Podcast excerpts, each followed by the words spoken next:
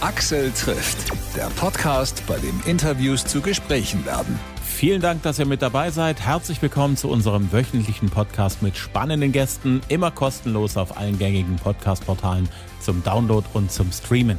Ich bin Axel Metz und freue mich sehr auf einen der erfolgreichsten deutschen Comedians, der, wenn ihr diesen Podcast gleich am Erscheinungstag hört, also am Donnerstag, den 28. Juli, sich vorbereitet auf eine Show in Sachsen in Bad Elster. Am Samstag, den 30. Juli, da ist er Open Air im Naturtheater. Atze Schröder, total pünktlich im digitalen Gespräch. Toll. Sind die Comedians hier bei uns im Land alle so pünktlich wie du? Äh, nur die Älteren. Die, äh, du weißt ja, die Jungen telefonieren nicht gern. Das wäre ja auch ein interessantes Interview, wenn du so per WhatsApp immer so eine Frage hinschickst, dann kommt ein Stückchen später irgendwie eine Art Antwort. Also für mich wäre das nichts. Nee, ich, ich telefoniere einfach noch gern. Ich gehöre doch zu der Generation, die wirklich mit dem Telefon noch telefoniert. Es stirbt langsam aus. Das ist irgendwie ist ein bisschen schade, aber vielleicht ist das mit dem Telefonieren auch für die jungen Menschen, wie soll man das sagen, falsch man versucht beim Marketing den falsch zu erzählen. Telefonieren klingt ja unsexy. Vielleicht wäre das so Echtzeit, äh, so Realtime Communication. Irgend sowas. Ja. Dass man also stimmt, sich in Echtzeit stimmt. miteinander unterhalten kann, ohne warten zu müssen, dass die nächste Nachricht kommt. Ja, ja, ich glaube auch. du bist auf Tour, du bist im Vogtland in Bad Elster. Mhm. Echte Gefühle, die Show. Mach uns mal so in ein, zwei Sätzen Appetit auf das ganze Ding.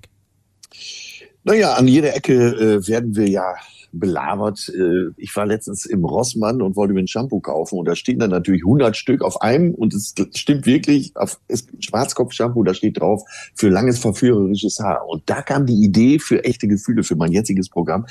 Und wo die Frauen jetzt denken, ja, was denn für ein äh, Shampoo? Kurzes Haar, langes Haar, blondes, rotes, schwarzes. Und die Männer denken, äh, es gibt verschiedene. Ich nehme seit 25 Jahren äh, Schaumer Apfel und zwar für den Kopf, für die Brust, für die Kimme, fürs Wischwasser und für die Alufällen, werden wir dem nachspüren. Was kriegen wir überall versprochen? Warum äh, stimmt das meiste nicht? Auch Parship, alle elf Minuten verliebt sich jemand. Warum, äh, wenn es nur elf Minuten sind, dauert das Mindestabo wenigstens drei Monate. Aber auch die philosophische Frage der Entdecker der Kuhmilch. Was wollte der ursprünglich von der Kuh? Also, du siehst, es wird ein wilder Ritt. Das ist ja nun mittlerweile dein zwölftes Live-Programm, wenn ich richtig mitgezählt habe. Dazu noch eine Lesetour. Hast du das alles noch im Kopf, wenn es drauf ankäme? Nee, die alten Programme nicht, aber jetzt, äh, ich hatte ja zwei Jahre Berufsverbot und äh, gerade war es so schön in den großen Hallen und dann kam ja die äh, leidige Pandemie. Und als es jetzt nach zwei Jahren im März wieder weiterging, da musste ich tatsächlich mir alte Aufnahmen anhören und meine Texte nochmal durchlesen, um mal zu schnallen, worum es überhaupt geht. Ich stand tatsächlich auch auf der Bühne beim ersten Mal und wusste nicht mehr, wie das Programm heißt. Gott sei Dank hing da irgendwo ein Plakat. das hilft dann immer ein bisschen weiter. Ja. Hallo, äh, Moment, ich guck mal schnell. Bad Elster, das steht auf dem Plakat. Hallo Bad Elster, sozusagen. Ja. In Sachsen, die Menschen mögen dich. Nicht nur in Bad Elster, auch in, in, in Zwickau war, warst du schon, in Leipzig, in Dresden, ja. Chemnitz ist auch so. Hast du Unterschiede festgestellt, so im Humorverständnis, so zwischen Ost und West, Nord und Süd? Äh, was äh, wirklich äh, speziell auch in Sachsen spürbar ist, so die Freude am gesprochenen Wort. Man redet gerne über alle Themen dieser Welt Oh, von daher ist da, ich will jetzt das Wort nicht falsch benutzen, aber es ist ein gewisser Respekt da für Leute, die auf der Bühne mit Sprache umgehen. Und das gefällt mir sehr gut. Da kommt auch der äh, zartgeschwungene Wortwitz, den man mal zwischendurch hat, äh, auch ganz gut rüber. Hm. Ich kann mich erinnern, das ist schon Ewigkeiten her, da warst du auch noch ein junger, also Nachwuchscomedian warst du vielleicht nicht mehr, aber du warst ein junger Comedian. Ähm, mhm. Du bist im Radiosender aufgetaucht mit allen Locken, mit der blauen Sonnenbrille, also so, wie man dich von der Bühne kennt. Wie viel von dir als Privatperson hat Atze Schröder gekapert? Ach, da ist schon die Grenze fließend. Äh, manchmal weiß ich selber nicht mehr. Meine Freundin äh, sagt auch schon mal, äh, lass mal den Atze draußen. Äh, aber sie hat den Vorteil, sie liegt mit zwei Typen im Bett, mit dem Bühnenatze und mit dem privaten. Andererseits habe ich die Arbeit und das ist auch ganz schön viel. Ne? das ist wohl wahr. Ich finde das auf alle Fälle sehr, sehr großartig, dass du dein Privatleben komplett aus der ganzen Öffentlichkeit raushältst. Wenn du als Atze Schröder auf die Bühne gehst, ist alles gut, alles schick. Wenn du jetzt mit mir telefonierst, mit Sonnenbrille und allem äh, Besteck, ist das auch völlig in Ordnung. Ich finde das großartig, dass man das so, so lange auch so bestimmt durchhält. Ach, das hat sich so ergeben. Damals, als die Kiosk-Serie Alles Atze bei RTL lief, äh, da entstand so ein totaler Hype. Und bei uns vorm Haus wurden Freitagspartys gefeiert und da musste ich so ein bisschen den Riegel vorschieben. Und dann habe ich selber gemerkt, wie schön es eigentlich ist, wenn man sein Privatleben so ein bisschen äh, naja, hinter der Tür hält. Und deswegen habe ich es bis heute durchgezogen. Hm, ne, es hat ja auch große Vorteile, wenn man von der Klatschpresse so ein bisschen ignoriert wird, weil du hast Total. wirklich dort deine Ruhe. Weil wenn du die einmal reinlässt, die sind immer da, vor allen Dingen, wenn es nicht passt. Ja, das ist so wie ein bisschen schwanger. Das gibt's auch nicht. End oder weder. Und ich habe mich halt dafür entschlossen, äh, das draußen zu lassen. Und äh, ja, damit lebt sich sehr gut. Hm. Ich darf dir viele, viele Grüße von meiner Frau sagen. Die ist ein großer Fan von dir, seitdem sie den Podcast mit dir und dem Dr. Leon Windscheid entdeckt hat. Äh, ja, das höre ich immer, speziell von den Frauen, dass die sagen, ja Mensch, mit dir konnte ich bisher nichts anfangen, aber seitdem bin ich großer Fan und freut mich ja, dass da sich neue Menschen mir zuwenden, umso besser. Es ist tatsächlich interessant, Frauen fahren auf dich ab, auch auf den, auf den Kollegen Winscheid. Den habe ich im Frühling mit meiner Frau, ich musste mit, ist klar, gesehen, als er dort äh, seine Show gemacht hat, rund um diese ganzen Psychosachen. Ähm, ja. Das Publikum war zu 80 Prozent weiblich. Was habt ihr, was die anderen Männer nicht haben? Ach, ich glaube, das liegt am Thema, weil äh, so Psychologie, äh, da haben Frauen weniger Berührungsängste, sind lockerer bei dem Thema. Und wir merken es ja im Podcast. Wir haben am Anfang 80 Prozent Frauenanteil gehabt. Das äh, verschiebt sich gerade so ein bisschen, weil viele Männer da auch über ihren Schatten springen und sagen, warum soll ich mich nicht auch mal mit dem Thema beschäftigen? Also ich glaube, das liegt einfach am Thema ich habe ja auch reingehört in den Podcast, ein paar Folgen gehört. Ich muss ja, meine, meine Frau hat's ja an. Was mich sehr begeistert an der ganzen Geschichte beim Herrn Winscheid, der ist ja studiert, der hat das ja alles gemacht, der hat ja einen Doktortitel extra dafür. Du bist ja eher so der, der, der, der Freizeitpsychologe und Beobachter. Wie schaffst du das, mit ihm immer auf Augenhöhe zu sein?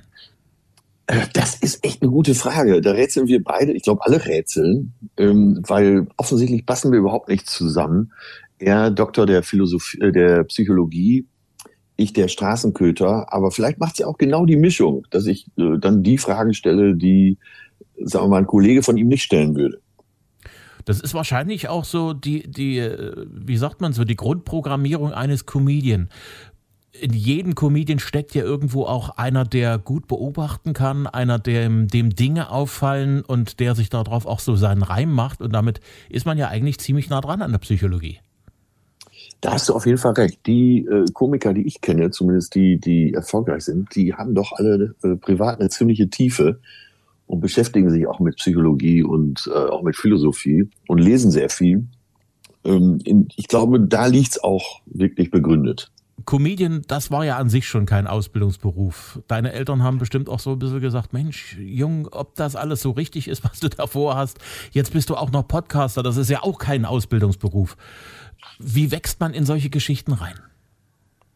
ja, ich weiß, ich glaube, man muss sehr interessiert sein und Bock drauf haben. Das ist die wichtigste Voraussetzung. Das gilt ja wahrscheinlich auch für die Schauspielerei, aber letztendlich ist Jesus ja auch in seine Aufgabe reingewachsen.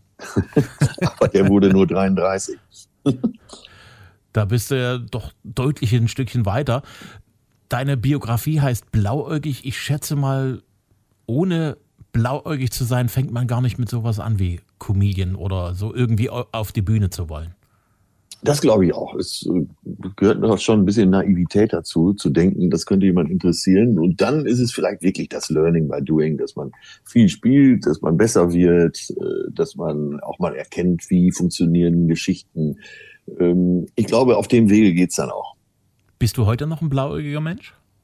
Ja, Ja, ja, äh, ich bin auch ich bin überzeugt blauäugig, weil äh, ich werde lieber ab und zu enttäuscht, als ständig jemandem zu misstrauen. Und äh, ja, das hat mich an diesen Punkt geführt, an dem ich jetzt bin, und da bin ich ja eigentlich ganz glücklich. Hm.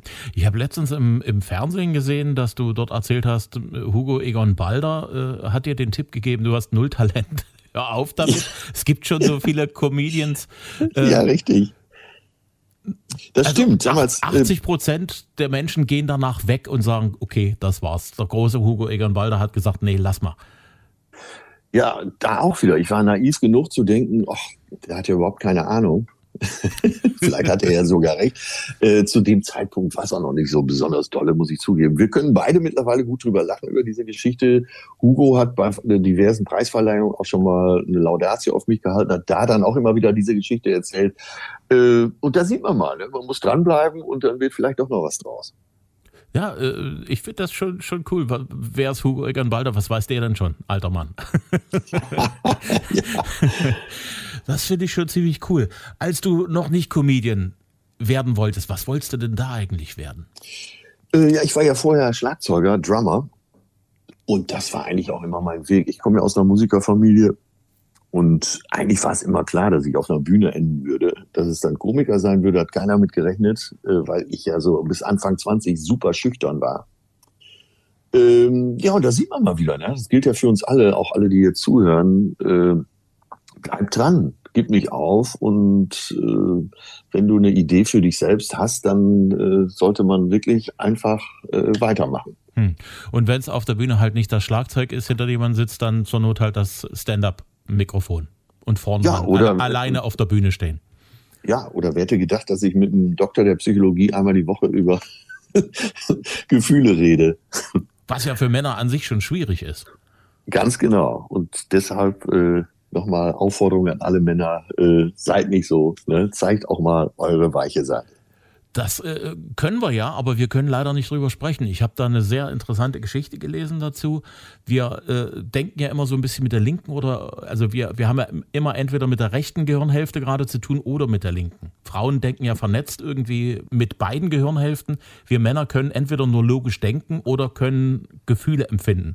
Aber wenn du dann sagst, also meine Gefühlshälfte vom Gehirn, die äh, dreht gerade durch. Jetzt müsste ich umschalten auf die Sprechhälfte, aber dann weiß ich nicht mehr, was ich sagen soll. Ja, es sind ja auch oft erlernte Muster, ne? speziell, dass wir äh, über bestimmte Bereiche in unserem Leben nicht sprechen können. Aber auch da muss ich sagen, man sieht's ja. Ne? Äh, plötzlich lande ich mit einem Psychologen vom Mikrofon und kann auch drüber sprechen. Fällt es dir manchmal schwer, über deine Gefühle zu sprechen? Nee, ich äh, tatsächlich komme ich aus dem Frauenhaushalt, Oma, Mutter, Schwester, äh, da kriegst du das schon so ein bisschen mit. Will ich sagen mit der Muttermilch, aber das ist ja eine, äh, das ist ja eine Prägung, auch von klein auf, hm. dass man eben über alles sprechen kann. Und das hatte ich dann immer schon. Wenn man jetzt die Schüchternheit mal abzieht, war das eigentlich schon immer da. Hm. Als du Schlagzeug angefangen hast, welches war die Musik, die dich dazu gebracht hat, dich hinter das Schlagzeug zu setzen? Äh, das war ganz klar Deep Purple. Ähm, und bis heute, wenn ich Deep Purple Mad in Japan höre, dann äh, kriege ich gute Gefühle. Und äh, Ian Pace, mittlerweile auch schon Mitte 70, war immer mein großes Vorbild als Schlagzeuger. Der ist ja auch wirklich einer der, der, der wildesten Typen gewesen in der ganzen Rockmusik, was der da so veranstaltet hat. So, ja. wenn man da einfach mal so durch einen Deep Purple Song durchgerockt ist, der hat da großes Kino gespielt. Ja, total. Und sind ja immer noch auf Tour. Das ist ja das Verrückte. Und die sind auch immer noch so gut. Die Purple ging so in den 70ern los. Du bist mit deinen Mitte 50 eigentlich eher so ein Kind der, der 80er, ne? Ja, kann man sagen. So Ende 70er, äh, dann die 80er, wo ja quasi 70er noch ganz schön mit reingeschwappt sind. Mhm. Äh, das war eine wilde Zeit. Ähm, und es ging drunter und drüber. Gibt's, gibt's so, so Sachen aus den 80ern, wo du sagst, die habe ich damals total gemocht, mag ich heute noch? Äh, naja, ich meine, so diese Rockmusik äh, von der 70er, 80er. Aber äh, man darf ja nicht vergessen, zum Beispiel In the Air Tonight von äh, Phil Collins ist 81. Dann äh, Depeche Mode, äh, People Are People ist 82. Das sind ja alles Sachen, die uns unheimlich geprägt haben. Und die sind ja in uns drin. Und die kriegen wir auch gar nicht so ohne weiteres raus. Wir merken das gerade beim Radio. Also die 80er haben momentan einen, wie soll man das sagen, einen Lauf, das, das, das hat es seit den 60er Jahren nicht mehr gegeben. Ja, Hammer, ne? Und, äh, aber es tut uns ja auch gut, diese alten Sachen immer, immer mal wieder zu hören. Und das ist es, glaube ich, weil momentan, wir leben, glaube ich, in nicht ganz einfachen Zeiten.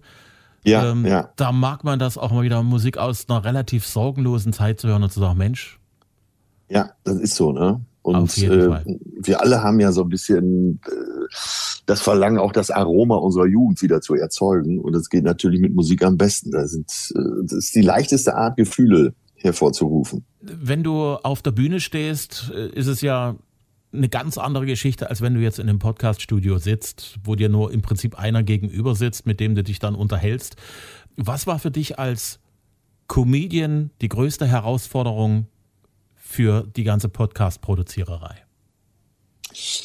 Ähm, naja, ich habe ja auf der Bühne mein festes Programm und äh, will möglichst viel Lacher erzeugen. Und da geht es ja nicht darum, ähm, zu tiefsinnig zu werden, sondern es geht um äh, darum zu unterhalten, dass die Menschen, die da sitzen, die haben Eintritt bezahlt, die haben das Recht, auch zwei Stunden herzhaft zu lachen.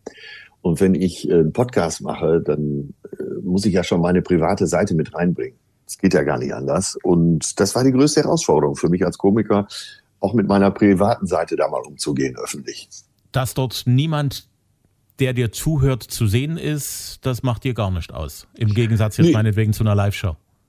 Nee, das ich, also ich bin gern vor Publikum und ich liebe auch die Bühne, aber das ist mal ganz schön, äh, einfach äh, das so zu produzieren und dann, wir kriegen relativ viele Mails und Zuschriften, um dann äh, da das Feedback zu kriegen. Das finde ich gut. Was ich mich gewundert habe, auch schon seit längerem, mittlerweile gibt es die dritte Staffel LOL äh, bei Amazon Prime. Es waren irgendwie alle, glaube ich, schon gefühlt da und einige davon sind jetzt schon zum dritten Mal wieder mit dabei. Atze Schröder hat bis jetzt gefehlt. Das vermute ich mal hat einen Grund. Ach so, ja, ich hatte für die erste Staffel hatte ich eine Anfrage, aber ich bin ja ungeeignet. Ich wäre ja nach einer Minute raus, weil ich lache, ich, ich kann mich nicht beherrschen. Ich lache immer sofort los. Und das äh, beißt sich mit dem unbedingten eisernen Willen gewinnen zu wollen. Ja, ich meine, das ist ja das Konzept da, ne? aber ich bin dafür ungeeignet. Alles klar. Ich glaube, unsere Zeit geht dem Ende entgegen. Ja. Ich hätte noch tausend andere Fragen an dich. Ich würde mich freuen, wenn wir uns demnächst mal in Dresden live über den Weg laufen. Wenn du also in ja, Dresden irgendwann demnächst bist, ich lade dich sehr herzlich zu uns ins Studio ein. Dann reden wir weiter. Sehr, sehr gerne, Axel. Hat ja? Spaß gemacht. Herrlich, Dankeschön. Ich bedanke mich, dass du dir die Zeit genommen hast. Sag Leon viele, viele Grüße. Hat mir auch Mach viel ich. Spaß gemacht, mit ihm zu reden im Frühling. Bis demnächst, ja? ja?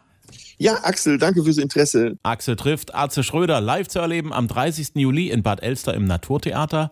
Nächstes Jahr im März kommt er live nach Dresden und nach Chemnitz. Mehr Infos und Live-Termine auf atzeschröder.de. Die Biografie gibt's als E-Book und als Buchbuch. Blauäugig, mein Leben als Atze Schröder und im Podcast Betreutes Fühlen ist er auch überall zu hören, wo es Podcasts gibt, genauso wie Axel trifft. Ich hoffe, euch hat es gefallen. Wenn ja, bitte weiterempfehlen bei Freunden, Kollegen, Nachbarn, Verwandten und Bekannten. Ich freue mich über jeden neuen Hörer, jeden neuen Abonnenten. Neue Folgen immer donnerstags, immer kostenlos da, wo es Podcasts gibt. Gerne auch liken auf Facebook und Instagram. Ich sage Dankeschön fürs Hören und bis zum nächsten Mal.